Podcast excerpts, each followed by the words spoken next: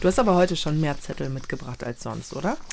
Ja, ich habe ein paar Zitate mitgebracht, um ins Thema reinzukommen. Und ich finde, die geben ganz guten Eindruck. Die würde ich gerne vorlesen. Die sind von schwarzen Menschen. Und das Thema ist, was Schwarzsein in der Medizin bedeutet. Okay, cool.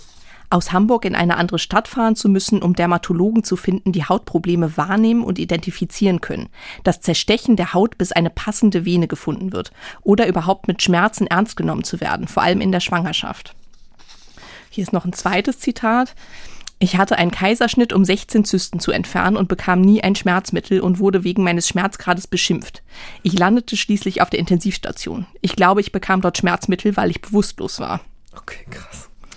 Und das Letzte ist noch zu wissen, dass mein Vater, der jetzt im Krankenhaus ist, sich sehr bemühen wird, sich anzupassen, nicht zu viel zu verlangen, nicht fordernd zu wirken, vieles herunterspielen wird, um nicht anzuecken, unangenehm aufzufallen oder bei der Pflege, von der er ja abhängig ist, unbeliebt zu sein oder als anstrengend zu gelten.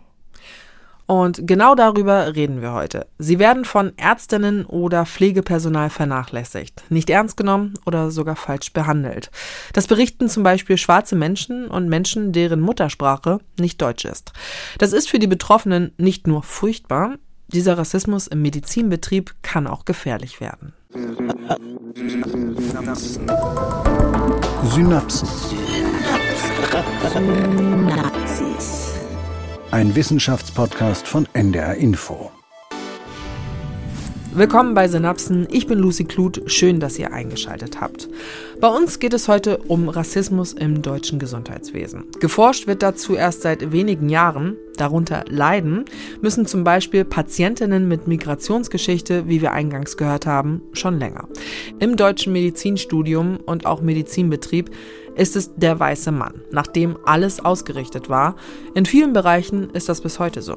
Daher reden wir heute auch darüber, inwiefern unsere Herkunft Einfluss auf unsere Gesundheit haben kann. Und wie kann man ethnische Unterschiede in der Medizin erforschen ohne rassistische Vorurteile zu reproduzieren. Und darüber rede ich heute mit meiner Kollegin Jasmin Appelhans. Schön, dass du da bist, Jasmin. Ich freue mich auch.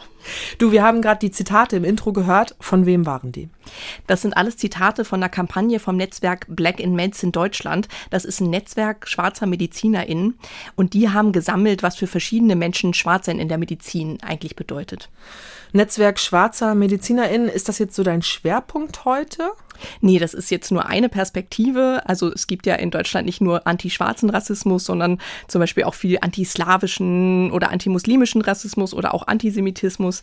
Die Zitate zeigen aber, dass das Thema verschiedene Ebenen hat. Also zum Beispiel Rassismus gegenüber PatientInnen, aber auch gegenüber Pflege- oder Ärztinnen und Ärzten.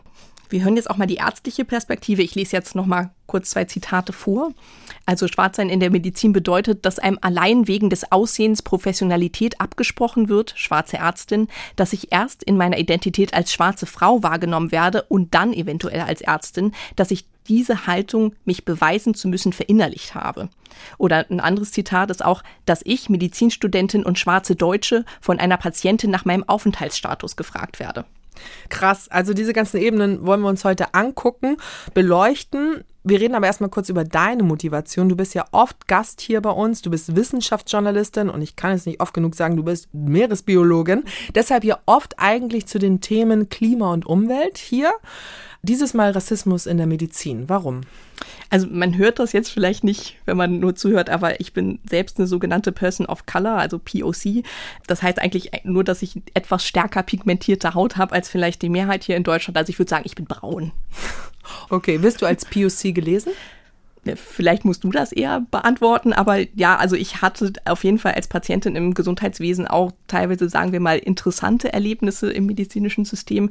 Ähm, habe das auch bei Freundinnen und Verwandten mit Migrationshintergrund beobachtet und deswegen hat mich das einfach mal interessiert, das Thema zu beleuchten. Ich muss aber auch dazu sagen, ich bin zwar auch Betroffene und erwähne das hier vielleicht auch mal ab und zu, aber ich bin in erster Linie hier als Wissenschaftsjournalistin, die das Thema recherchiert hat und das wird jetzt also kein Erlebnisbericht von mir werden. Ja, okay, klar. Wir gucken natürlich nach der Evidenz, nach der Forschung. Wir fangen mal an mit so einem Überblick. Ähm, Rassismus im Gesundheitswesen in Deutschland. Wie ist denn überhaupt die Datenlage? Da gibt es erstaunlich wenig zu bisher. Also bisher nur sehr wenige Studien. Einige laufen erst an. Ein erster Hinweis ist vielleicht der sogenannte Afrozensus. Das war eine Befragung von 3385 schwarzen Personen in Deutschland. Das ist auch hier wieder nicht repräsentativ für alle Gruppen, die von Rassismus betroffen sind mhm. und ist auch noch nicht mal irgendwie repräsentativ unter der Gruppe, aber ist vielleicht doch ganz interessant, da mal reinzugucken, weil etwa zwei Drittel der befragten Personen angeben, dass sie im Bereich Gesundheit und Pflege Diskriminierung erfahren. Zum Beispiel was die Hautfarbe anging oder vermeintliche oder wirkliche Herkunft, auch was Namen oder Haare, Sprache, sozialer Status anging, äh, haben sie Diskriminierung erfahren und viele sagen auch, dass Beschwerden nicht ernst genommen wurden. Hm. Ich will jetzt nicht in den Verdacht geraten, hier irgendwas schön zu reden, aber manchmal macht man das ja gar nicht so bewusst. Also Zuschreibungen und Vorurteile, die man einfach so aufgeschnappt hat, vielleicht schon so als Kind und das einfach so in einem drinne ist. Wie gesagt, das macht die Sache nicht besser, aber Wahrscheinlich ist es das doch oft, oder? Unbewusster Rassismus. Genau, also es ist häufig würden Menschen von sich gar nicht sagen, dass sie rassistisch sind in irgendeiner Form, aber das System ist dann halt häufig so, dass es in einem rassistischen System stattfindet. Und das sind auch Dinge, die auch unterbewusst stattfinden können, gerade wenn es im medizinischen System passiert auch und das geht dann auch in Richtung institutionellem Rassismus. Institutioneller Rassismus, ich kann mir so ein bisschen was darunter denken, aber magst du es nochmal ganz klassisch definieren? Mhm. Also früher wurde nicht zwischen institutionellem und systemischen Rassismus unterschieden. Und systemischer Rassismus ist, wie du sagst, jetzt auch nichts, was innerhalb eines Menschen ist, sondern in dem System. Mhm. Also in den bestehenden Strukturen der Gesellschaft, also besonders politische und wirtschaftliche Strukturen. Der institutionelle Rassismus jetzt ist halt eine Unterform von diesem systemischen Rassismus. Und das heißt, das ist Rassismus in Strukturen und Handlungsweisen von Organisationen. Das heißt zum Beispiel im Gesundheitssystem. Und das ist also auch nicht Rassismus, der irgendwie in einzelnen Leuten verankert ist, sondern in Institutionen und da immer weitergetragen wird. Und der ist nicht unbedingt bewusst, das findet nicht bewusst bei Menschen statt, findet aber trotzdem natürlich statt und ist halt ein Problem für die Betroffenen. Und darüber habe ich auch mit dem Soziologen Chihan Sinanolo gesprochen vom Deutschen Zentrum für Integrations- und Migrationsforschung und der erklärt das auch noch mal ganz gut an einem Beispiel. Es gibt zum Beispiel den Begriff des Morbus Mediterranus, ja, wo quasi in Anführungsstrichen südländischen Personen und Frauen vor allen Dingen Überreaktion, Überempfindlichkeit, Emotionalität äh, ähm, quasi zugeschrieben wird. Und das ist quasi ein medizinischer Fachbegriff, der überhaupt nicht hinterfragt wird. Also wie wird eigentlich das Fremde dort konstruiert? Was für Assoziationsketten ergeben sich eigentlich bei der südländischen Frau oder bei dem südländischen Mann, immer in Anführungszeichen. Ja, also da wird ein Wissen über das andere, über das Fremde erzeugt. Und dieses Wissen führt dann dazu, dass, und da gibt's äh, mehrere äh, Berichte auch, dass den Personen keine Schmerzmittel zum Beispiel gegeben wird. Also das wäre so ein Beispiel, das ist so unhinterfragtes institutionelles Wissen, was dann im Grunde genommen ja äh, zu einer Ungleichbehandlung der Institution führt diese Dimension war mir überhaupt nicht klar, was für Ausmaße das annehmen kann. Mhm. Aber habe ich das jetzt richtig verstanden? Also kann aus einem Vorurteil sozusagen aus Rassismus wird dann eine, ja, schleichend eine medizinische Diagnose, Morbus Mediterranus. Ja, also das steht dann zum Teil wirklich auch in den Akten drin. Das ist aber an sich keine medizinische Diagnose. Ist aber eher so wie eine Legende dann. Es ist ein pseudowissenschaftliches Konstrukt. Ja, okay. Genau. Und ja. ähm, ist dann aber auch ein Code für, stellt sich halt an, wenn das in der Akte steht. Ne? Okay. Und aber er hat ja auch gerade gesagt, dass die Menschen dann eher keine Schmerzmittel bekommen. Genau, also es gibt da Studien zu, vor allem aus den USA, die zeigen, dass vor allem schwarze Menschen in Notfällen wesentlich seltener und wenn auch weniger Schmerzmittel bekommen. Da spielt noch ein anderes Vorurteil mit rein, nämlich dass vor allem schwarze Menschen nicht so schmerzempfindlich sind. Das stammt Warum? noch Warum aus der Zeit der Sklaverei, ne, um das vielleicht auch zu rechtfertigen. Schwarze Menschen fühlen ja nicht so viel Schmerzen. Und ähm, das glauben aber in den USA auch immer noch fast die Hälfte der Medizinstudierenden und Assistenzärztinnen. Also die glauben immer noch an diese Mythen da. Dieses Phänomen des Morbus Mediterranus oder Morbus Mediterraneus, das ist vor allem aus Deutschland bekannt. Das mhm. wird hier auch zum Beispiel Morbus Bosporus oder Mamma Mia Syndrom oder Mittelmeersyndrom genannt. Also da merkt man vielleicht schon, in welche Richtung das geht. Ne? Wie gesagt, das ist halt pseudowissenschaftlich, wird aber Medizinstudierenden offenbar auch immer noch erzählt, dass es das gibt. Also das habe ich auch aus dem Bekanntenkreis gehört, dass das immer noch weitergetragen wird und wird zum Teil halt auch in Studien untersucht, ob Leute aus bestimmten Kulturkreisen jetzt wirklich mehr Schmerzäußerungen haben bei demselben Schmerzgrad und so weiter und so fort. Da wird dann aber meistens auch überhaupt nicht mit untersucht, ob diese Schmerzäußerungen kommen, weil die Erfahrung gezeigt hat, dass halt sonst überhaupt nichts passiert, wenn halt irgendwie da eine mhm. normale Schmerzäußerung stattfindet. Dass man da überhaupt differenzieren will, finde ich, ist ja schon so ein bisschen absurd. Ja. Aber passiert das bewusst rassistisch oder ist das auch unbewusst? Na, das ist auch was, was institutionell weitergetragen wird. Mhm. Ne? Also was halt auch vielleicht zum Teil bewusst, aber größtenteils auch unbewusst stattfindet. Aber auch wenn das jetzt nicht bewusst rassistisch ist, wenn solche Konzepte weiter übermittelt werden, dann führt das halt zu schlechterer Behandlung von bestimmten Gruppen. Und mir persönlich ist das halt auch schon passiert. Ne? Also da in Ausnahmesituationen von wirklich stärksten Schmerzen wurde mir dann gesagt, ich soll mich doch mal bitte nicht so anstellen. Oder bei einer Nierenbeckenentzündung, die ja auch durchaus mal schmerzhaft sein mhm. kann, wurde mir dann gesagt, ja, das kann ja eigentlich gar nicht sein, weil ich mich ja jetzt nicht vor Schmerz winden würde. Ja, und dann bist du auch noch eine Frau. Ich glaube, das ist die Kombination genau, wahrscheinlich auch. Genau, noch, ne? also das ist halt die Sache. Ne? Wenn man dann noch eine Frau ist, dann spielt halt diese Intersektionalität damit rein. Mhm. Ähm, das ist ja dieses, dass man halt mehrfach marginalisiert richtig ist. auf äh, in verschiedenen Bereichen quasi dann auch Diskriminierung ausgesetzt wird. Und ich habe das halt auch bei Freundinnen gesehen. Da wurde dann halt zum Teil nicht wahrgenommen, dass die Geburt kurz bevorsteht oder so, weil sie das halt nicht übertrieben geäußert haben, was da jetzt los ist. Ne? Und ähm, es gibt auch Studien, wieder vor allem aus den USA und Großbritannien, die zeigen, dass äh, schwarze Frauen da bei der Geburt häufiger sterben. Also zwei bis viermal so häufig äh, wie weiße Frauen. Und auch Frauen mit asiatischem Hintergrund in UK haben noch eine doppelt so hohe Wahrscheinlichkeit, bei der Geburt zu sterben. Okay, das ist dann wirklich auch gefährlich einfach für die Betroffenen. Liegt das dann auch ja an systemischen Rassismus? Kann man das so sagen? Ja, also die Ursache ist da noch nicht ganz klar. Das liegt wohl auch daran, dass schwarze Frauen gerade in den USA halt häufig auch schlechter versichert sind. Und in beiden Bereichen gibt es da halt auch systemische Probleme. Und manchmal gibt es natürlich auch sprachliche Probleme, die damit reinspielen. Ja, das habe ich aber auch schon mal beobachtet. Also so aus dem Wartezimmer oder so in der Notaufnahme. Das medizinische Personal auch mal gerne eine kurze Zündschnur, wenn jemand jetzt nicht sofort sagen kann, was los ist und dass sich alles so ein bisschen hinzieht, das Gespräch. Mhm. Und dann bin ich selbst dran gekommen und dann ist irgendwie alles gut so. Wobei ich sagen muss, das gibt es auch in anderen Bereichen. Also das ist jetzt nicht nur im Gesundheitswesen, aber ja, gerade dort, wo man so auf Hilfe angewiesen ist, ist das natürlich schon ziemlich problematisch. Ne? Mhm. Also kann man schon eben sagen, Leute, die schlecht Deutsch sprechen, werden eben diskriminiert, auch im Gesundheitswesen. Ne? Ja, genau. Per Definition ist das auch schon Rassismus. Also Rassismus ist halt Diskriminierung aufgrund äußerer Merkmale oder auch sowas wie Sprache. Ja, ja, aber wie gesagt, es beruht ja nun mal auf Kommunikation. Also jeder und jede weiß natürlich, ich muss irgendwie mich mitteilen können. Ärztinnen wollen ja auch wissen, was los ist. Also ist das ja eigentlich ein ganz wesentliches Problem. Die gute Behandlung scheitert auch öfter mal an der Sprachbarriere.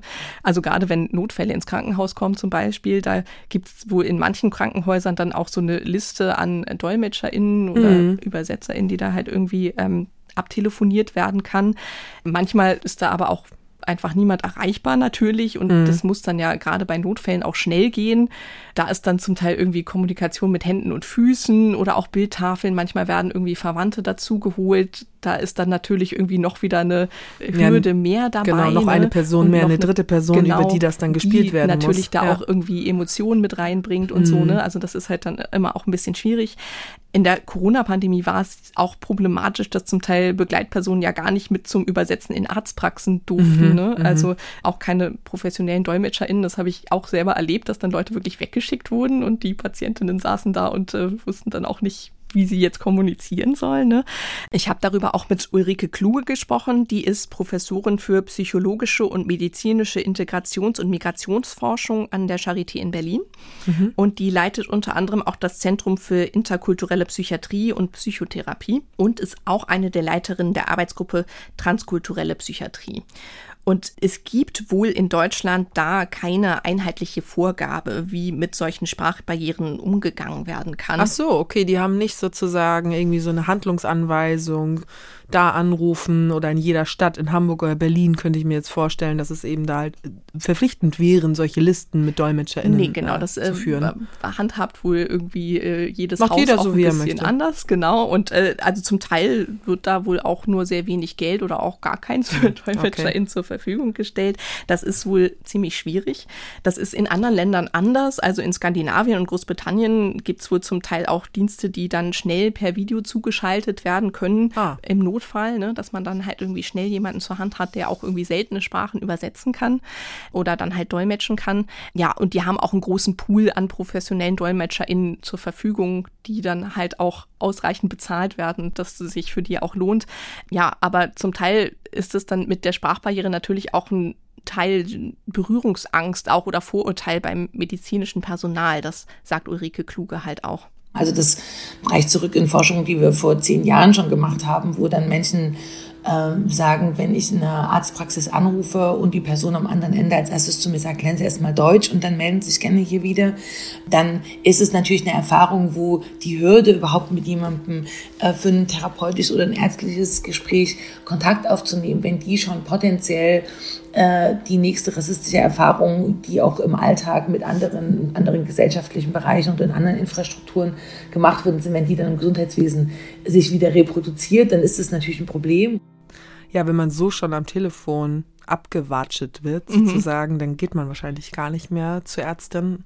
Kann Ja. ich mir auch gut vorstellen, ne, dass Genau. man dann, ja, ja, ja, das, und das macht es wahrscheinlich auch so gefährlich. Ja, genau. Ja, und es gibt halt zum Teil auch wirklich, also da wird direkt diskriminiert aufgrund von Sprachhürden. Also da wird dann gesagt, also es gab etliche Medienberichte, dass Leuten äh, Transplantationen verweigert wurden oder äh, verweigert wurde, PatientInnen auf Wartelisten für Spenderherzen zu setzen, weil ihr Deutsch halt zu schlecht war. Weil man befürchtet hat, wenn man die anruft, dass sie das nicht verstehen. Nee, nicht wenn man sie anruft, sondern wenn sie halt das Herz bekommen haben, dass sie dann halt nicht diesen komplizierten Instruktionen folgen können, wann sie halt welche Medikamente nehmen müssen. Das ist ja schon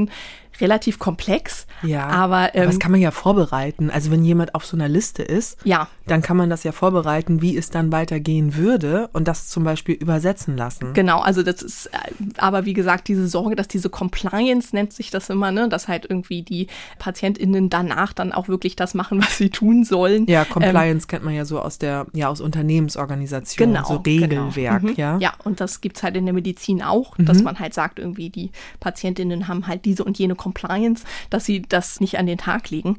Und tatsächlich steht auch immer noch in den Richtlinien für Organtransplantation, also ich lese das mal kurz vor, Compliance ist kein unveränderliches Persönlichkeitsmerkmal, sondern kann aus verschiedenen Gründen im Laufe der Zeit schwanken.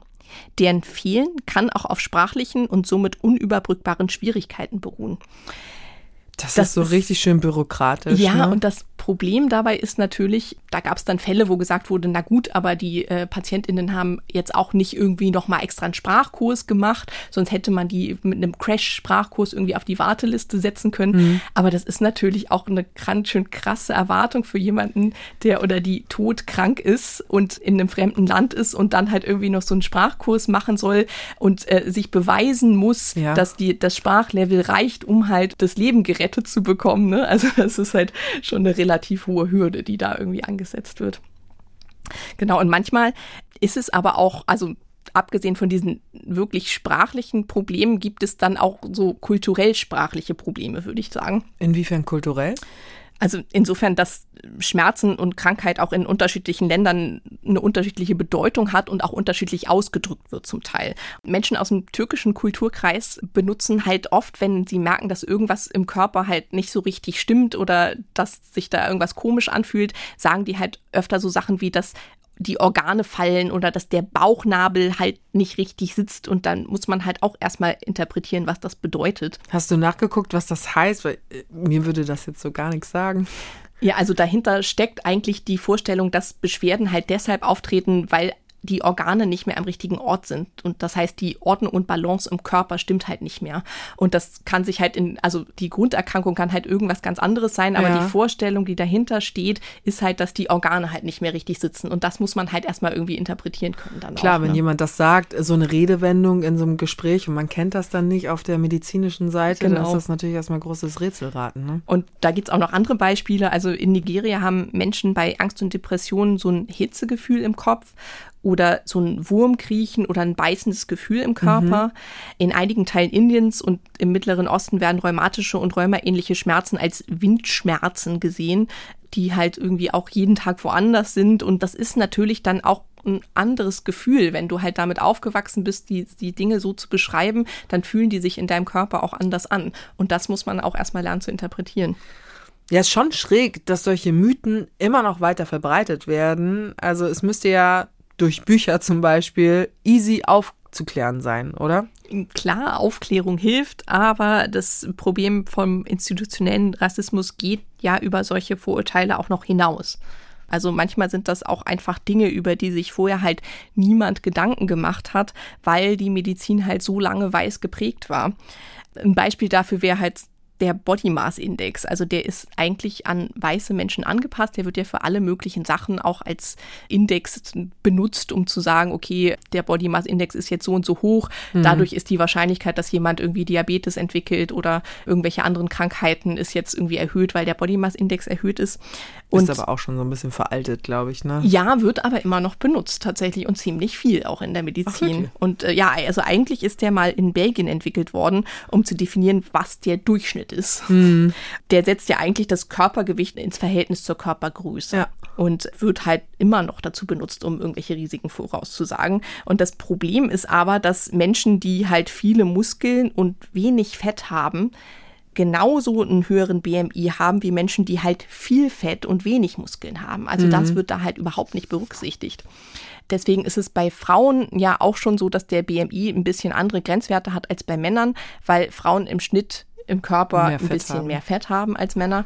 Es geht aber noch weiter. Und zwar ist es so, dass im Schnitt schwarze Menschen und Inuit wohl bei demselben Gewicht häufig auch einen geringeren Fettanteil und mehr Muskeln haben als weiße Menschen oder mhm. Menschen europäischer Abstammung und Menschen aus Südasien aber wiederum einen höheren. Und gerade im Bereich des Bauchfetts, mhm, was halt ja. ja. eigentlich das gefährliche, gefährliche ist, ist ja. ne, da setzen die halt äh, relativ viel an. Und deswegen ist es bei Menschen aus Südasien so, dass die im Schnitt bei demselben BMI äh, eine höhere Wahrscheinlichkeit haben, Diabetes zu entwickeln als Menschen europäischer Herkunft zum Beispiel. Bei schwarzen Frauen ist es so, dass erst ein BMI von 37 überhaupt Auswirkungen auf irgendeine Lebensdauer hat. 37 ist aber sehr hoch, weil wenn ich mich erinnern kann, weiß ich bei mir so ungefähr, ich glaube ab 25, 26 fängt es an, adipös oder übergewichtig zu werden. 37 ist dann aber hochgradig adipös. Genau, oder? also bei dir wäre das schon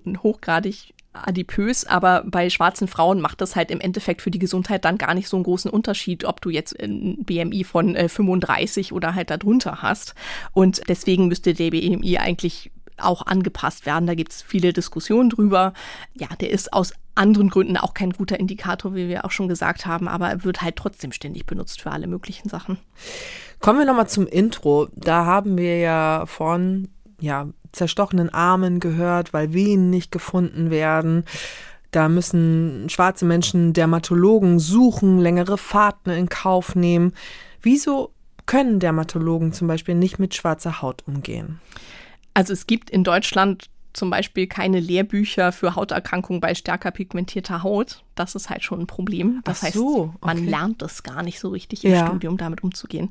Das sagt auch Efsona Schenkoru, die ist Dermatologin an der Charité in Berlin und die hat zum Beispiel auch einen Blog über Hautpflege, vor allem von schwarzer Haut. Und die setzt sich stark dafür ein, dass die medizinische Lehre in Deutschland auch diverser wird und auch solche Dinge damit einfließen.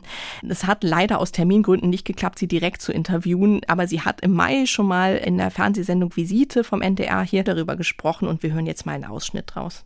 Wir sehen uns einen Patienten an, haben einen Hautbefund, ähm, haben zum Beispiel eine Rötung. Eine Rötung ist immer ein Zeichen auch für einen Entzündungsprozess. Aber wenn ich jetzt zum Beispiel nicht weiß, wie eine Rötung auf dunklerer Haut aussieht, ähm, ist das Risiko ja sehr hoch, dass ich diese zum Beispiel verkenne, was dann auch wiederum für den Patienten bedeutet, dass vielleicht die Zeit bis zur Diagnosestellung verlängert wird. Und das hat ja wiederum dann auch Konsequenzen für die Therapie. Wie ist das denn? Also wie groß sind da tatsächlich die Unterschiede? Also der ein englischer Medizinstudent war das tatsächlich, ähm, Malone Mugwende, der hat ein Lehrbuch oder Lehrheft dazu geschrieben, mhm. äh, mit anderen Co-Autoren zusammen zu Hauterkrankungen bei Menschen mit stärker pigmentierter Haut. Es gibt da auch noch ein paar andere Beispiele, aber wir können ja da mal ein bisschen reingucken, dass ich dir mal zeige, wie unterschiedlich das tatsächlich aussieht. Also es ist relativ jung noch, ja? Oder? Genau. Ja. Mhm. ja. Also Buch, ne? Wir reden hier von einem digitalen Buch. Du hast es genau, nicht auf deinem. Äh, es, ist, es ist tatsächlich online, online abrufbar. Ah ja, okay, cool. Genau. Ja, das legen wir dann auch nochmal in die Show Notes. Genau. Und ähm, willst du zu mir rüberkommen? Ich komme mal rüber. Ah ja, okay. Ah, okay. Äh, also zwei Rückenansichten und auf der weißen Haut sieht man ganz klar so kleine rote Flecken, also sehr, sehr viele rote Flecken, ist übersät damit. Mhm. Auf der schwarzen Haut, also wenn ich, weil ich es jetzt weiß, muss ich sehr lang drauf gucken, um so ganz leicht, leichte Rötung zu sehen. Und ich würde jetzt mal tippen, wenn man eben kein geschultes Auge hat, mhm. dann übersieht man das. Genau, also das ist jetzt das sogenannte Kawasaki-Syndrom.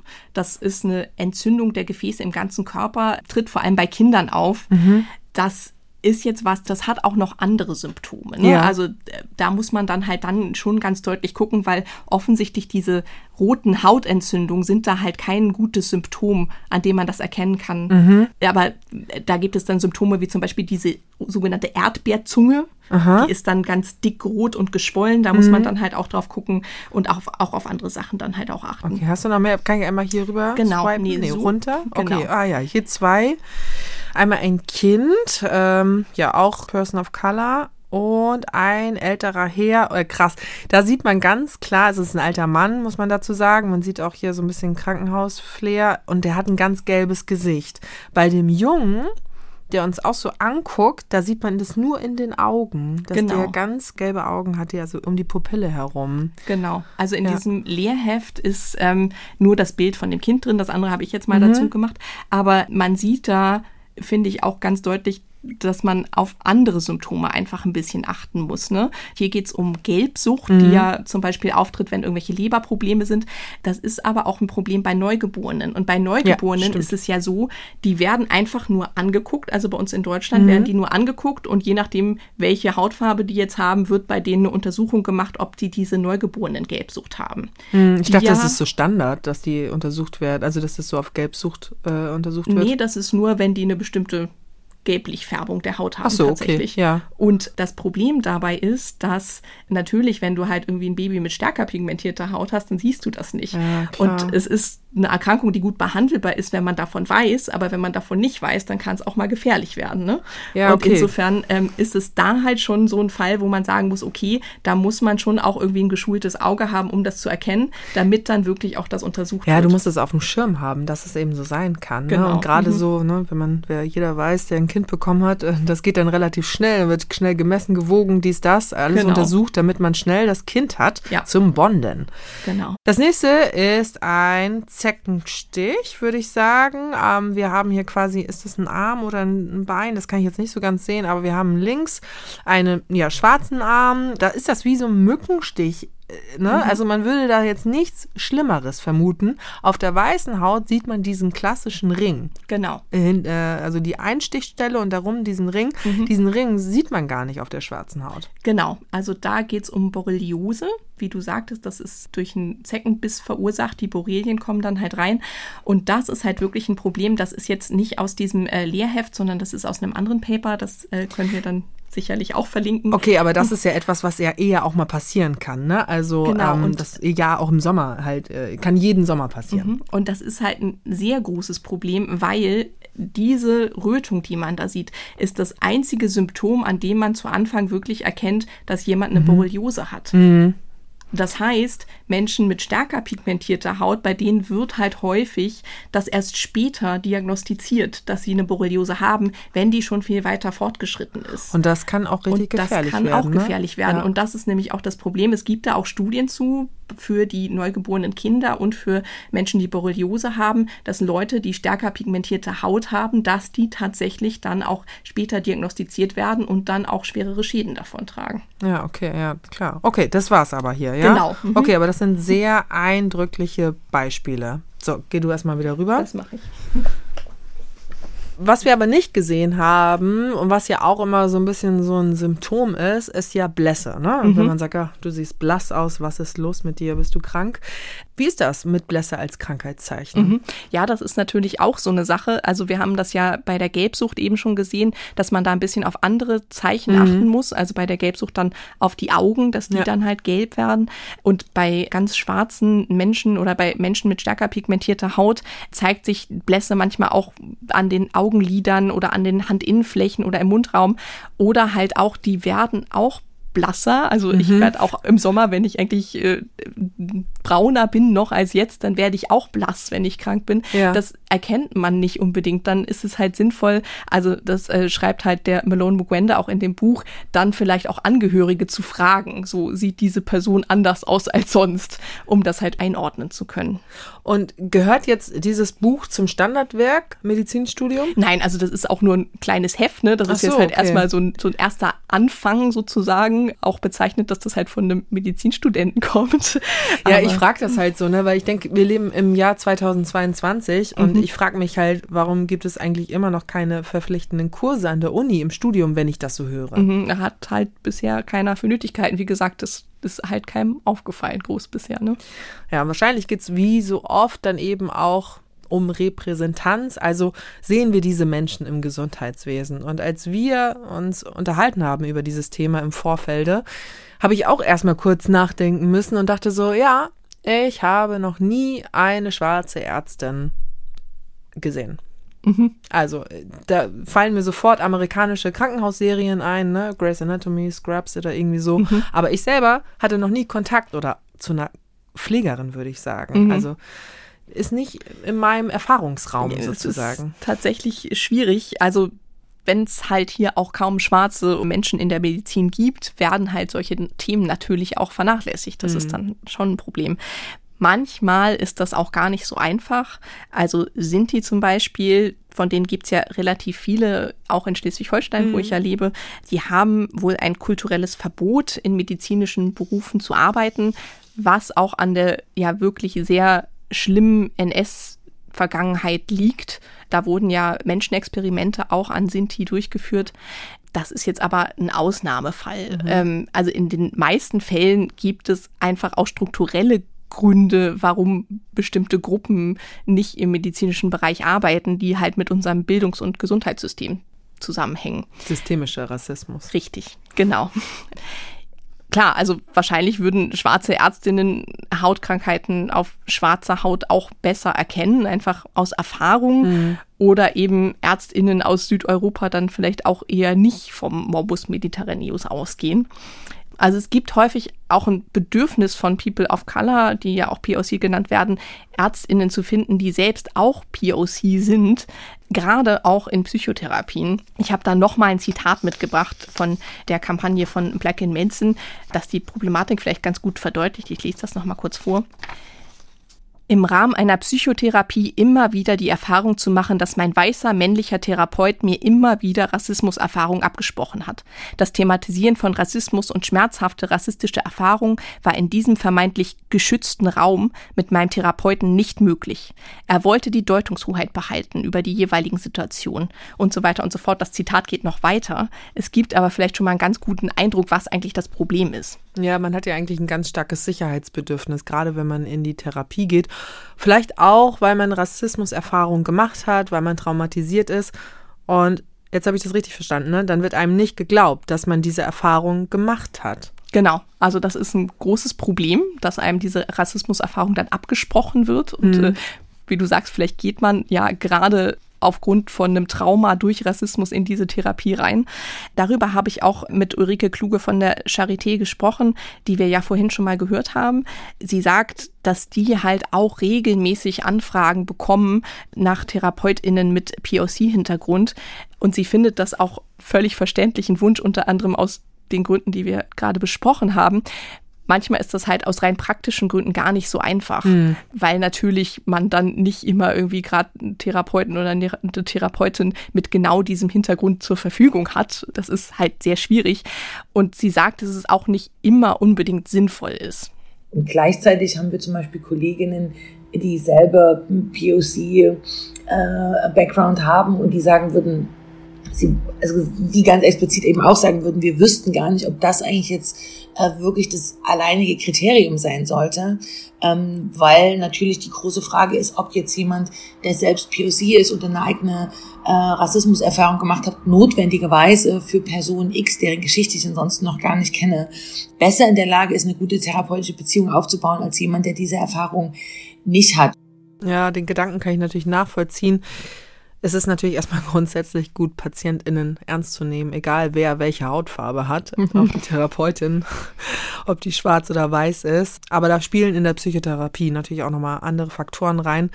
Ein anderer Punkt ist ja auch wenig Diversität. Es setzt sich also auch niemand dafür ein, dass sich da irgendwas verändert, oder? Genau. Und das hat natürlich auch Folgen, auch für sowas Banales eigentlich, wie das Sensoren bei Wasserhähnen oder Seifen oder Desinfektionsspendern bei stärker pigmentierter Haut halt gar nicht unbedingt auslösen. Also das merkt man im Zweifel dann erst zu spät oder merkt erstmal niemand. Das merkt niemand, wenn ich keine schwarze Kollegin habe, die diesen Sensor benutzt oder dieses Desinfektionsgerät. genau. Dann merkt man es halt. Genau, nicht. und das kann dann halt aber auch mal schnell zum Hygieneproblem werden, natürlich. Ja, ja, ne? Ja, also das ist ja. Aber ähm, das ist schon krass. Ja, und es findet halt statt. Und es ist halt eine Infrarottechnologie, also die reagiert auf einfallendes Licht und äh, die löst halt aus, wenn ein bestimmter Wert überschritten ist. Und zum Beispiel, wenn jetzt die Haut das Licht reflektiert. Und mhm. Pigmente in der Haut absorbieren ja aber das Licht. Mhm. Das heißt, stärker pigmentierte Haut reflektiert halt weniger Licht als helle Haut. Mhm. Und dadurch werden die Grenzwerte dann nicht überschritten und dadurch reagieren dann halt die Spender nicht oder halt die Wasserhähne auch nicht. Die Grenzwerte sind natürlich nicht bei allen äh, Geräten gleich, aber insgesamt ist es halt schon ein Problem. Ne? Und ja, das gilt halt aber auch nicht für, für den Hygienebereich. Also ein anderes Beispiel sind auch Pulsoximeter. Das sind diese Geräte, die man sich so an den Finger klemmt und mit denen man dann halt ja. messen kann, wie viel Sauerstoff dann im Blut ja, ist tatsächlich. Die funktionieren halt bei stark pigmentierter Haut auch nicht so richtig. Ach so. Also genau, ich habe das bei mir selber auch mal im Sommer ausprobiert. Das hat irgendwie komische Werte gemessen. Also bei mir schon. Ne? Mhm. Ne? Und ähm, da gab es eine Studie aus den USA, die halt tatsächlich gezeigt hat, dass da bei äh, schwarzen, asiatisch oder lateinamerikanischstämmigen Covid-PatientInnen im Krankenhaus häufig erst viel später erkannt wurde, dass die Sauerstoffsättigung halt zu niedrig ist und deswegen halt auch wieder später die Behandlung eingesetzt hat, weil halt diese Pulsoximeter ursprünglich halt mal für weiße Menschen entwickelt wurden. Ja, das ist schon eine krasse Diskriminierung, finde ich. Das sind jetzt ja wieder Beispiele aus den USA. Mhm. Gibt es denn auch aus Deutschland schon Daten dazu? Wie gesagt, bisher relativ wenig. Also jetzt gerade läuft eine Studie dazu am Deutschen Zentrum für Integrations- und Migrationsforschung, also zum systemischen Rassismus. Mhm. Die Studie heißt Nationaler Diskriminierungs- und Rassismusmonitor und die Daten sollen jetzt im Frühjahr 2023 veröffentlicht werden. Da sollen unter anderem solche Annahmen und dieser institutionelle Rassismus, von dem wir gerade gesprochen haben, der soll da untersucht werden. Nicht nur im deutschen Gesundheitssystem, aber das ist ein Hauptfokus jetzt gerade der, des ersten Teils dieser Studie. Und geleitet wird das von Cian Sinalolo, den haben wir ja vorhin schon mal gehört, der ist der Sozialwissenschaftler mhm. und der erklärt dabei auch nochmal, dass es eigentlich gar nicht so sehr um diese Moraldebatte geht, wenn man halt solche Dinge untersucht und diesen nationalen Rassismusmonitor aufsetzt. Und ich will darauf nochmal aufmerksam machen, weil das dann in der Öffentlichkeit immer sehr, sehr moralisierend äh, besprochen wird, aber ich äh, plädiere für eine Entmoralisierung der ganzen Rassismusdebatte, sondern es geht darum, die Institutionen auch dahingehend zu überprüfen, ob sie noch in einer Einwanderungs- und Migrationsgesellschaft eigentlich noch zeitgemäß sind. Ja, Rassismus ist eine Analysekategorie um, um diese Institution zu verstehen. Ganz oft wird das individualisiert, moralisiert, aber es gibt uns eigentlich ein Analyseinstrument, um Gesellschaft zu verstehen. Interessant. Also ich halte mal fest, er möchte die Debatte versachlichen mhm. und macht sowas wie eine Bestandsaufnahme mhm. und fragt eigentlich, in was für einer Gesellschaft leben wir, wer sind wir, das sollten wir uns mal fragen. Genau. Und dazu gehören eben 27 Prozent der Menschen mit einem sogenannten Migrationshintergrund. Die Zahlen habe ich nicht im Kopf, die habe ich natürlich nochmal rausgesucht mhm. vom Statistischen Bundesamt. Und das heißt, es ist nicht okay, dass Medizin sich nur an weißen Menschen orientiert. Und das muss sich halt ändern. Aber diese Prozesse dauern ja. Mhm. Wir hatten ja hier auch schon mal die Folge über Frauen in der Medizin. Mhm dass sie auch vernachlässigt ja, werden, diskriminiert werden. Genau. Und das ist ja auch erst seit ein paar Jahren angestoßen. Die Folge heißt Auf einem Auge blind und ist auch direkt zum Nachhören auf unserer Seite auf ndr.de slash Synapsen. Nur mal so ein Hörtipp genau, am Rande. Eine super Folge, kann ich auch nur empfehlen, die mal anzuhören. Also, das dauert halt alles. Das wird nicht von heute auf morgen passieren. Das wird auch nicht von heute auf übermorgen passieren. Das wird ein paar Jahre in Anspruch nehmen. Mhm. Jetzt haben wir über Forschung und Analysen zur Situation in Behandlung gesprochen. Kommen wir mal zur medizinischen Forschung. Nach dem, was ich jetzt gehört habe, nehme ich an, hier geht es eigentlich schon los mit dem strukturellen Rassismus. Genau, also über historische Vergehen und mhm. äh, Forschung an Menschen, haben Menschen versuchen, hatten wir ja zum Teil auch schon gesprochen in der Podcast-Folge Dekolonisiert euch. Darüber will ich jetzt gar nicht weiter sprechen. Es ist aber auch so, dass heutzutage es auch noch Probleme mit Forschung und Rassismus gibt. Also zum Beispiel, dass die meisten Medikamente nicht nur an Männern, wie mhm. schon angesprochen, getestet wurden, sondern auch an weißen Männern. Ja. Und wenn dann Studien in Ländern im globalen Süden durchgeführt werden, dann gibt es halt meistens viel geringere ethische Standards, als wenn das halt hier durchgeführt worden wäre. Und oft bekommen oder haben die Leute, die diese Medikamente getestet haben, dann überhaupt keinen Zugang zum Schluss dann auch zu diesen Medikamenten, für die sie eigentlich sich bereitgestellt haben, die Forschung zu machen. Das ist halt auch ein Problem. Anderes Beispiel wäre jetzt auch die Corona-Impfstoffe, ne, die halt mhm. in vielen Ländern gar nicht zugänglich gemacht wurden. Und das ist ja schon auch, wo wir vorhin drüber gesprochen haben, eher eine bewusste Benachteiligung, ne? Also ja, be bewusster Rassismus im Prinzip, ja. der da stattfindet. Häufig ist das aber auch wieder so ein Fall von, okay, hat sich halt so ergeben, geblieben und ist nicht weiter aufgefallen. Also zum Beispiel bei Gendatenbanken. Da sind vor allem genetische Informationen von Menschen europäischer Abstammung drin. Gendatenbanken, das müsstest du nochmal erklären. Also was ist das und wofür wird das genutzt? Das sind Datenbanken, in denen das Erbgut von sehr vielen verschiedenen Individuen gespeichert ist. Mhm. Und das gibt es halt für verschiedene Tier- und Pflanzenarten und halt auch für den Menschen. Das heißt, es ist eine riesige, wirklich Datenbank mit diesen ganzen genetischen Informationen drin. Und diese können dann halt für alle möglichen Sachen genutzt werden. In der Medizinforschung zum Beispiel dafür dann genetische Marker für bestimmte Krankheiten zu ermitteln. Was ja total praktisch ist. Genau. Und dann hat man halt, also man kann dann halt sagen, okay, hier ist ein genetischer Marker. Das heißt, diese Person hat eine höhere Wahrscheinlichkeit, irgendeine bestimmte Krankheit zu bekommen. Das Problem bei der ganzen Sache ja. ist halt, wie gesagt, dass diese Gendatenbanken halt ziemlich wenig divers sind. Und das Problem ist schon länger bekannt und ist auch nicht wirklich besser geworden. Das hat mir Markus Nöthen gesagt, der ist Professor für Humangenetik an der Uni Bonn. Bei dem Ton, den wir gleich hören, da spricht er von Varianten und damit meint er Genvarianten, also das sind dauerhafte Veränderungen in der DNA-Sequenz eigentlich. Man hatte vor ein paar Jahren aufgrund dieser Diskussion gehofft, dass äh, vermehrt auch Daten von anderen Populationen gewonnen werden.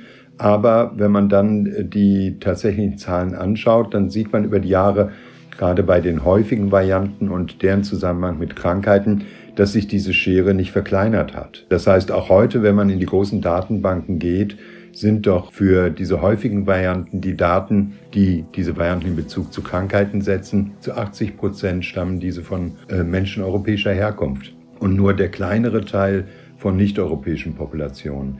Und das ist etwas, was auch von äh, Repräsentanten oder Menschen äh, anderer Populationsherkunft, also nicht-europäischer Herkunft, sehr stark kritisiert wird.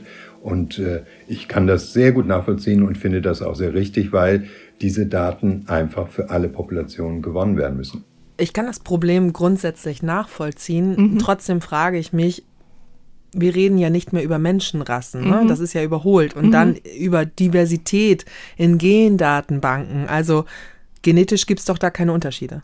Ja, das stimmt. Also es gibt so gesehen keine sogenannten Menschenrassen. Ja. Um das mal als Beispiel zu verdeutlichen, meine Mutter kommt ja aus Südafrika Mhm. und da gab es ja das Apartheid-System und da wurden Menschen ja wirklich in, äh, in diese verschiedenen Gruppen einsortiert. Das heißt, es gab halt weiße Menschen, es gab schwarze Menschen, es gab Coloreds, es gab asiatische Menschen, wobei die JapanerInnen da nicht mit zugezählt wurden. Aber es gab halt diese verschiedenen Gruppen von Menschen. Und Nach wenn man ihrem Aussehen. nach ihrem Aussehen sortiert und, Ja. und vermeintlicher Herkunft und Ja. so. Und wenn man sich das jetzt aber mal anguckt, dann sind innerhalb dieser Gruppen die Unterschiede viel, viel größer als zwischen diesen Gruppen. Das heißt, die Unterschiede innerhalb der Gruppe schwarzer Menschen sind viel größer als die Unterschiede zwischen schwarzen und weißen Menschen. Es ist zum Beispiel so, dass gerade in Afrika es eine unglaublich hohe Diversität gibt, auch genetisch, was die Menschen angeht. Und Leute, die aus Ostafrika stammen zum Beispiel, die werden ja auch oder wurden in diesem Apartheid-System ja auch in diesen schwarzen Topf gesteckt. ne? ja. Und wahrscheinlich würden viele sich auch selbst als schwarz bezeichnen. Genetisch ist es jetzt aber zum Beispiel so, dass die weißen EuropäerInnen viel ähnlicher sind als Menschen, deren Ursprung irgendwo in Subsahara-Afrika liegt. Genau, das habe ich auch gerade gedacht. Also wenn jemand aus dem Senegal kommt und jemand kommt aus Ostafrika, heißt das nicht, dass die sich unbedingt näher sind, Genau. genetisch, sondern die können Genau. eher zum Beispiel mit mir jetzt aus Europa sozusagen näher Genau, sein. also ja? man sagt auch, ähm, dass EuropäerInnen genetisch eigentlich OstafrikanerInnen sind. So, Ah, also wir okay. sind uns relativ nah. Ja. So, und daran kann man halt sehen, dass diese Einordnung, diese Töpfe, die da halt aufgemacht wurden, dass die halt auch genetisch überhaupt nicht hinhauen. Dass man eigentlich ja eben sich gar nicht von dem Äußeren sozusagen Genau. davon ausgehen soll, was dahinter steckt. Genau, also dieses, eigentlich ganz klar dieses äh, Konzept, muss. genau, der Menschenrassen funktioniert halt eigentlich nicht. Nee. Das gilt aber nur für diese historisch aus dem Kolonialismus und dem Rassismus gewachsene Definition für Rasse. Also da ging es um reine Äußerlichkeiten, wie wir ja gerade schon gesagt haben, vor allem um die Hautfarbe. Und das entstammt eigentlich ja auch rassistischen Grundannahmen. Also das hat auch damit zu tun, dass man rechtfertigen wollte, dass man Leute ausgebeutet Ja. hat. So ist das halt historisch entstanden, diese ganze Einteilung. Und jetzt wird's aber kompliziert. Und zwar ist es so, dass es halt zum Teil schon Unterschiede gibt, was die Gesundheit angeht, zwischen diesen Gruppen. Was aber vor allem daran liegt, dass in vielen Ländern, also auch in Deutschland, People of Color ja in schlechteren sozioökonomischen Verhältnissen leben. Also zwischen den Gruppen hier in Deutschland gibt es Unterschiede zwischen weiß und schwarz, Mhm. was die Gesundheit betrifft, also Mhm. gesundheitliche Unterschiede, weil sie auch anders leben. Genau, also nicht nur zwischen Weiß und Schwarz, sondern hier in Deutschland, wie gesagt, gibt es da halt nochmal ganz anders marginalisierte Gruppen. Ja. Aber ja, wenn man jetzt in die USA guckt, ist das wahrscheinlich so das extremste Beispiel Ja. Weiß-Schwarz. Und hier in Deutschland ist es wahrscheinlich irgendwie nochmal eine bisschen andere Einteilung. Ja, um das halt zu verdeutlichen, dass es halt diese Unterschiede gibt, gibt es halt auch in der Medizinforschung den Begriff Race. Also diesen Mhm. englischen Begriff, der halt eigentlich zeigt, dass es sich um ein soziales Konstrukt handelt. Also so ein Begriff, sorry, äh, wie Gender. Genau. Ja, also der Gender ist halt der entsprechende Begriff und Race ist dann genau wie Gender halt auch eine Selbstzuordnung. Also es äh, zeigt halt an, es geht um ein soziales Konstrukt und es ist eine Selbstzuordnung. Das heißt, man ordnet sich selber dann halt irgendeiner Race zu. Aber es ist dann schon die Nachfrage, ob man schwarz oder weiß ist. genau, oder irgendwas anderes. Ja, okay. Und ähm, ja, also so ist es halt dann, dass Race halt schon einen Einfluss auf die Gesundheit halt haben kann. Wir hatten ja jetzt schon das Beispiel von den schwarzen Frauen in den USA und in Großbritannien, die halt öfter bei der Geburt sterben. Ein anderes Beispiel wäre ja das in der Corona-Pandemie, die hat ja in vielen Ländern auch People of Color schwerer getroffen. Was wohl vor allem daran liegt, dass diese Menschen halt häufiger in beengten Verhältnissen leben, mit dem öffentlichen Verkehr zur Arbeit fahren und so weiter und so fort. Das ist halt bei den meisten gesundheitlichen Fragen ist es halt überhaupt nicht relevant, wie viel Pigmente du jetzt wirklich in der Haut hast, sondern es geht darum, wo genau deine Vorfahren herkommen ähm, und wie sich da der Genpool evolutiv entwickelt hat. Ja, okay, und da macht die Gendatenbank natürlich dann Genau. wieder. Wie wir schon gesagt haben, ist es ja so, dass Menschen sich halt unterschiedlich ähnlich sind, genetisch auch, und das hat ja dann nichts mit der Hautfarbe zu tun. Also man kann eben verschieden aussehen, aber sich genetisch doch nahe sein. Deswegen, ich sag's jetzt nochmal, sagt das Aussehen eigentlich auch wenig aus. Genau. Also, wir haben ja eben drüber gesprochen, dass es diese bestimmten genetischen Marker gibt, die halt anzeigen können, wie wahrscheinlich es ist, dass jemand eine bestimmte Erbkrankheit bekommt oder eine Krankheit, die halt auch einen erblichen Anteil hat. Jetzt ist es aber so, dass bestimmte genetische Marker gar nicht funktionieren für manche Menschen, die aus bestimmten Gebieten kommen oder deren Vorfahren aus bestimmten Gebieten kommen. Also ein Beispiel wäre Parkinson. Das ist eine Erkrankung, die hat auch eine genetische Komponente. Und die genetischen Marker, die bisher dafür benutzt werden, die zeigen eigentlich nur bei Menschen europäischer Abstammung an, ob sie jetzt ein erhöhtes Risiko für die Erkrankung haben oder nicht. Und es gibt jetzt gerade erst Studien dazu, wie das eigentlich bei Menschen aus Subsahara-Afrika zum Beispiel ist, was für genetische Marker man da eigentlich nutzen kann, um vorherzusagen, ob jemand einen Parkinson entwickelt oder nicht. Also weil man da mittlerweile Daten gesammelt hat dann. Genau. Deswegen ist es halt für Gendatenbanken auch wichtig, da möglichst divers zu sein. Aber wie sieht's denn aus? Also gibt es auch Erkrankungen, die vor allem bei Menschen aus bestimmten Regionen auftreten? Ja, gibt es. Vielleicht hat man das Beispiel schon gehört, der Sichelzellenanämie. Die tritt vor allem bei Menschen auf, die Vorfahren in Subsahara-Afrika haben oder im Mittelmeerraum im und Nahen Osten bis Indien ungefähr. Aber was ist das? Das ist eine Erbkrankheit, bei der sich die roten Blutzellen so sichelförmig verformen. Und das kann halt in starker Ausprägung auch tödlich sein. Und äh, also es gibt noch andere Erkrankungen, also sowas wie das Mittelmeerfieber. Das ist eine Erkrankung mit immer wieder auftretendem Fieber, die bis zum Nierenversagen führen kann. Und die tritt meistens bei Menschen mit genetischem Ursprung aus Armenien, der Türkei, arabischen Ländern oder sephardischen Jüdinnen und Juden auf. Dann gibt es auch sowas wie die Hämachromatose. Das ist eine erbliche Eisenspeicherkrankheit. Die kommt vor allem bei Menschen vor, die Vorfahren in Nordeuropa haben. Dass man da eher weniger Eisen speichert oder? Genau, also dass man Probleme hat, Eisen zu speichern. Und ich habe ja vorhin schon gesagt, dass die meisten Medikamente an weißen Männern getestet sind. Das hat dann zur Folge auch, dass zum Teil die gar nicht an Populationen getestet werden, wo die Krankheiten eigentlich vornehmlich herkommen. Ja, hier ist es aber auch wieder die Frage, ob das jetzt wirklich an den Genen oder an den Lebensumständen liegt, immer, wenn man halt bei unterschiedlichen Krankheiten sieht. Es gab da zum Beispiel n, bei einem Wert, der gemessen hat, wie gut die Nieren noch funktionieren, der geschätzten glomulären Filtrationsrate eine Anpassung für schwarze Menschen, weil sich wohl gezeigt hat, dass die öfter Nierenprobleme haben. Und jetzt ist aber da eine große Diskussion, dass das halt wieder geändert werden sollte. Was bedeutet denn eine Anpassung für schwarze Menschen? Also sowas wie beim BMI haben wir ja vorhin besprochen, dass es da halt Unterschiede gibt. Und da gab es halt quasi einen anderen äh, Cut-off-Wert, nennt man das dann. Ne? Also wo eigentlich der Wert dann so hoch ist, dass man sagt, jetzt muss halt was passieren. Ja, okay, Also dass so der sozusagen Schwelle, halt- angepasst wird auf die Realität. Genau. Also die glomuläre Filtrationsrate soll angepasst werden. Mhm. Das klingt ein bisschen kompliziert, aber wenn ich das jetzt richtig verstanden habe, ist das ein Wert, der zeigt, wie gut die Niere arbeitet, also das Blut reinigt, ne? Genau, und dieser Wert unterscheidet sich halt im Schnitt zwischen schwarzen und weißen Menschen. Und jetzt war, wie gesagt, die Diskussion groß, ob diese Anpassung, die da vorgenommen wurde, eigentlich überhaupt sinnvoll ist, weil diese Unterschiede zwischen Schwarz und Weiß wohl vermutlich eher auf die Lebensumstände zurückzuführen sind, als auf wirklich genetische Unterschiede, weil wir ja schon darüber gesprochen haben, dass diese genetischen Unterschiede zwischen Schwarz und Weiß ja auch eigentlich nicht so richtig existent sind. Ja, es ist gar nicht so einfach, das äh, immer auseinanderzuhalten. genau. Aber Vorfahren oder auch Herkunft, das ist ja immer so ein bisschen die Frage nach, wo kommst du denn eigentlich her? Die kenne ich jetzt eher so aus dem privaten Kontext.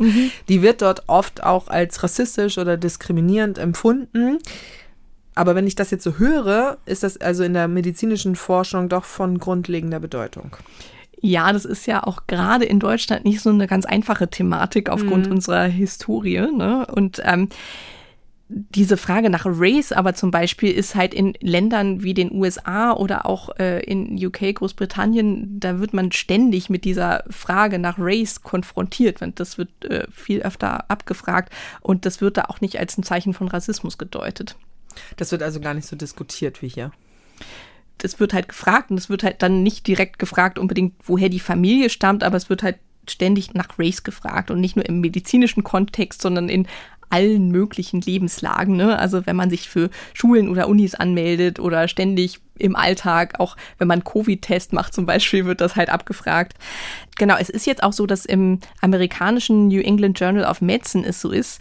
Das ist ja eine medizinische Fachzeitschrift und da muss seit diesem Jahr in jeder Studie auch berichtet werden, ob und wie Race oder Ethnicity, also Ethnizität nennen sie das, was ja eigentlich eher Kultur ist, mhm. ähm, aber ob das halt in der Studie berücksichtigt wurde wie ich schon gesagt habe, das ist in Deutschland halt aus historischen Gründen nicht so ganz ohne, aber ich habe darüber auch mit Nils Ellebrecht gesprochen, der ist Soziologe von der Uni Freiburg und der forscht dazu, wie Medizinforschende in Deutschland eigentlich dieses Konstrukt in Studien überhaupt erfragen.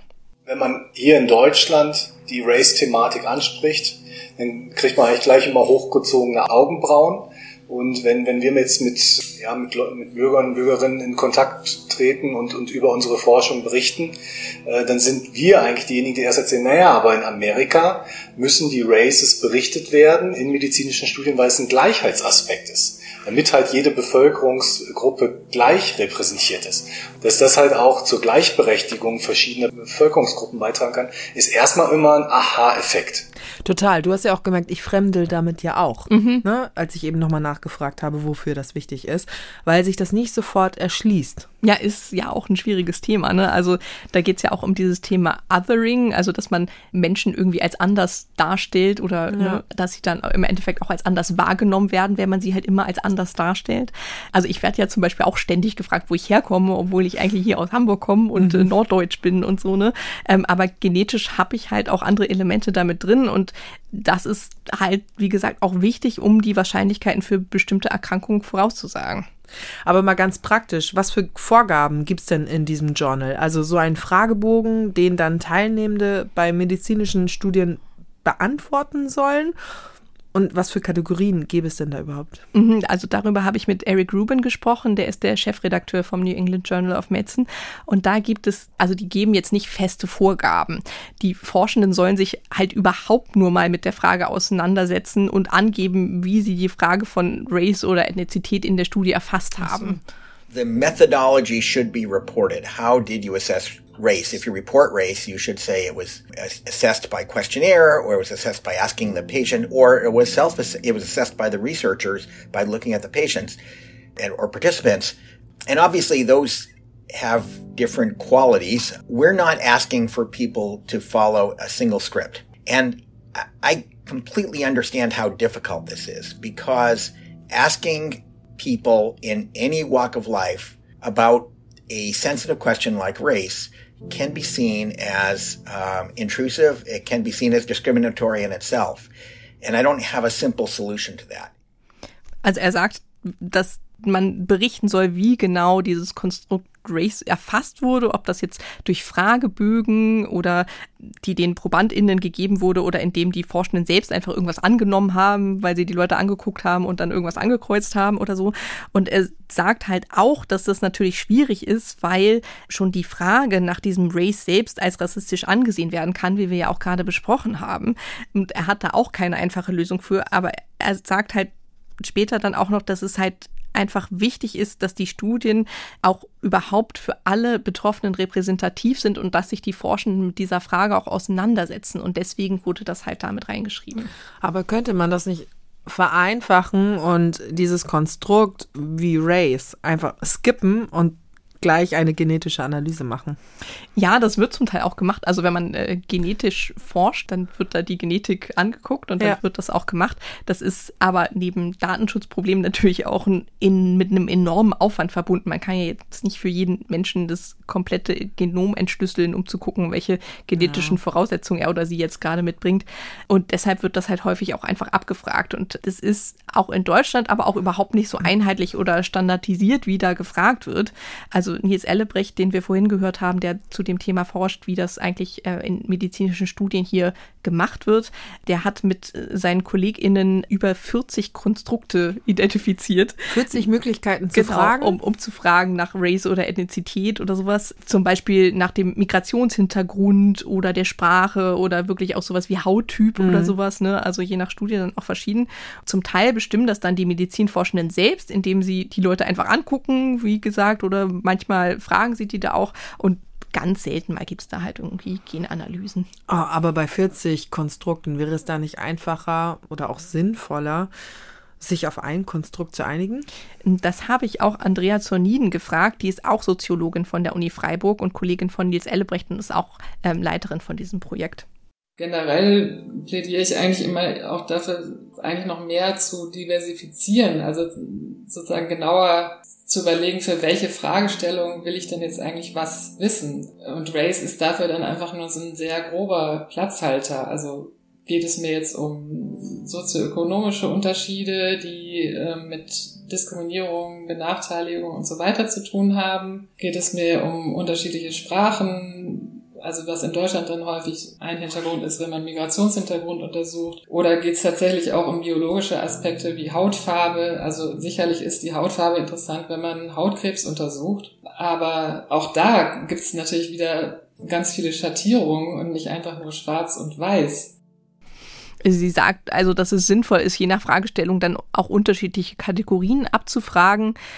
Und wenn man sich jetzt auf ein System einigen würde, wie dass man die klassischen Race-Kategorien abfragt, sowas wie weiß, schwarz, asiatisch, mixed und so weiter, was ich ja vorhin am Beispiel Südafrika einmal mhm. erklärt habe, dann würde man das ja quasi auch immer weitertragen. Das hat mir auch äh, der Kollege Nils Ellebrecht nochmal erklärt.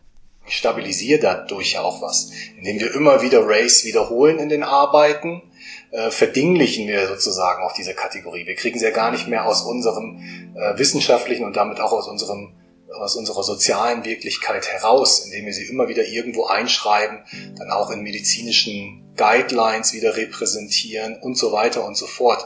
Vielleicht sollten wir uns als Gesellschaft auch die Möglichkeit offen lassen, in anderen Art und Weisen Diversität zu denken. Das heißt, einerseits ist es wichtig, Unterschiede müssen festgehalten werden, damit Menschen besser behandelt werden. Mhm. Andererseits zwischen Menschen zu unterscheiden, kann Rassismus befördern. Mhm. Also es ist ziemlich, ziemlich schwierig. Ja. Mm, ich habe ein bisschen gestockt, als du vorhin meintest, wenn Forschende die Probandinnen zum Teil selbst in Kategorien einordnen. Also das stelle ich mir irgendwie auch schwierig vor, mhm. weil, ja, wie wir es schon so ein bisschen hatten, es sehen ja nun nicht alle Leute so aus wie ihre Vorfahren. Also das genau. Äußere äh, sagt ja eigentlich gar nicht so viel. Ja, genau. Also es geht ja bei diesen Unterschieden, wenn es jetzt nicht sozioökonomische Faktoren sind, die damit reinspielen, wie gesagt, vor allem um die Gene und auch nicht ums Aussehen. Das kann dann nicht nur in der Forschung, sondern auch wenn man halt so zum Arzt oder Ärztin geht, halt auch äh, bei den Diagnosen zum Teil tricky sein. Ne? Ja. Also wenn man mich jetzt so anguckt, sieht man vielleicht auch nicht unbedingt was da für Herkünfte alle mit reingemischt sind. Ne? Also, dass meine Oma ist zum Beispiel als, äh, als Colored eingestuft worden in, ja. im äh, Apartheid-System. Das würde man mir jetzt vielleicht auch nicht unbedingt direkt ansehen. Und es gab in meiner Familie da auch schon Fehler bei Diagnosen, weil aufgrund der Optik einfach irgendwie gesagt wurde, okay, ähm, kann nicht sein, dass das jetzt das ist, weil äh, sieht ja anders aus. Es ist natürlich auch bei der äh, Abstammung auch nicht so ganz einfach, selbst wenn man das selber einordnet. Ne? Also mhm. manche Menschen wissen ja auch gar nicht so viel über ihre Herkunft, wenn sie keine Ahnung, adoptiert wurden oder mit nur einem Elternteil aufgewachsen sind oder so. Das ist dann nicht was, was unbedingt weitergetragen wurde, dass man jetzt irgendwie weiß, was da alles hintersteckt. Auch wenn die Genetik ganz genau bekannt ist, ist es halt auch was, wo man vorsichtig sein muss, weil es ja nur um Wahrscheinlichkeiten geht. Mhm. Also jetzt mal als Beispiel, ne, nur weil Brustkrebs bei Frauen viel wahrscheinlicher ist, kann er ja trotzdem auch bei Männern auftreten. Ja, das ist ein gutes Beispiel, dass wir da nicht zu sehr in den Kategorien denken. Genau. Ja? Und sowas wie die Sichelzellenanämie, über die wir vorhin gesprochen haben, die gibt es halt auch bei Menschen europäischer Herkunft. Die wird dann aber vielleicht eher mal übersehen. Und deshalb ist es halt auch wichtig, dass man nicht zu viel in diese Wahrscheinlichkeiten hineininterpretiert und bei der Diagnose dann als Arzt oder Ärztin auch dementsprechend vorsichtig ist. Gut, ich fasse das nochmal so zusammen. Also die Herkunft kann schon einen Unterschied machen, wenn es um die Gesundheit geht. Mhm. Aber man kann eben nicht Erkrankungen pauschal am Aussehen festmachen, sondern Genetik und Lebensumstände sind entscheidende Faktoren und es ist nicht so leicht, das auseinanderzuhalten mhm. und zu trennen. Am Ende möchte ich nochmal einen Punkt von vorne aufgreifen, Jasmin. Du hast eingangs gesagt, dass es insgesamt noch relativ wenige Daten dazu gibt, wie rassistisch das Gesundheitssystem hier ist. Woran liegt das denn genau? Darüber habe ich auch mit dem Tihan Sinalulu gesprochen, den wir ja jetzt schon zweimal gehört haben. Der ist der Leiter des Nationalen Diskriminierungs- und Rassismusmonitors und der sagt, dass das vor allem auch historische Gründe hat. Das heißt, dieses Land hat in Bezug auf die Auseinandersetzung äh, mit Rassismus Rassismus eigentlich auf drei unterschiedlichen Ebenen oder Formen verschoben. Es gab quasi eine historische Verschiebung. Man ist davon ausgegangen, dass Rassismus irgendwas ist, was vor 45 liegt irgendwas, was in der Geschichte dieses Landes liegt, aber quasi abgeschlossen ist. Dann wurde es quasi nach 45 sozial verschoben. Das heißt, man hat ähm, Rassismus an den gesellschaftlichen Rändern lokalisiert. Rassismus ist irgendwas Rechtsextremes, irgendwas Extremes, was ja mit Nazis, Springerstiefel und so weiter und so fort äh, in Verbindung gebracht würde. Das heißt, synonym äh, zu Rechtsextremismus benutzt wurde. Und dann gibt es quasi eine geografische Verschiebung. Das ist, Rassismus ist immer irgendwas, was im Ausland stattfindet. In den USA oder äh, in den alten Kolonialmächten Frankreich, UK und so weiter und so fort. Äh, und das ist natürlich, äh, wie soll ich sagen, absurd, weil Deutschland selber ja auch eine Kolonialgeschichte hat. So, und diese Verschiebungen haben dazu geführt, dass auch die Forschung sich nicht äh, mit Rassismus und mit Rassismuskonzepten auseinandergesetzt hat. Sehr, sehr lange nicht. Also, ja, die deutsche Gesellschaft will sich das gar nicht so eingestehen, dass es eben Rassismus gibt in der Mitte der Gesellschaft. Und ich sag mal, das Gesundheitswesen ist in der Mitte der Gesellschaft. Mhm. Und es ist auch so eine Art Verdrängung, dass es da so wenig Daten dann dazu gibt. Also auch zu Rassismus in der Medizin. Was ziehst du denn jetzt für ein Fazit aus deinen Recherchen? Also gibt es in Deutschland einen strukturellen Rassismus im Gesundheitssystem? Ich finde die Frage relativ schwer zu beantworten. Also mhm. gerade aus dem Grund, dass es halt äh, in Deutschland noch so wenige Studien gibt und so viele Studien fehlen, muss man eigentlich sagen. Ich sehe aber durchaus auch, dass es große strukturelle Probleme gibt. Vieles von dem haben wir auch heute angesprochen. Ich glaube aber auch, dass es wichtig ist, dass wir ganz konstruktiv herangehen und das ändern. Und was ich definitiv gelernt habe, ist, dass es schon sinnvoll ist, auch den genetischen Hintergrund von Menschen zu kennen, aber auch nur dann, wenn daraus dann nicht irgendwelche unumstößlichen Wahrheiten generiert werden, die dann so nicht unbedingt haltbar sind. Also dem kann ich mich nur anschließen. Ich habe so mitgenommen für mich, dass es eben keine pauschale Antwort gibt darauf, ob Gene oder Lebensumstände sich auf Erkrankungen auswirken. Mhm. Ganz wichtig, finde ich, habe ich so gelernt, Ärztinnen sollten sich aber schon bewusst sein, warum sie zum Beispiel nach der Herkunft fragen. Mhm. Also, ob es wichtig für die Behandlung ist oder nur den eigenen Vorurteilen dient. Und Erkrankungen sollten nicht ausgeschlossen werden, nur weil sie nicht ins Bild passen, beziehungsweise wenn man sie nicht kennt. Und da muss ich einfach ganz viel tun in der Aus- und Fortbildung. Auf jeden Fall, ja. Ja. Jasmin, Appelhans, danke, dass du hier warst. Vielen Dank für deine Recherche. Hat mich gefreut, dass ich wieder hier sein durfte. Die Redaktion hatte heute Beke Schulmann. Für die Technik verantwortlich ist Sabine Suhr und Producerin ist Sabine Koppmann.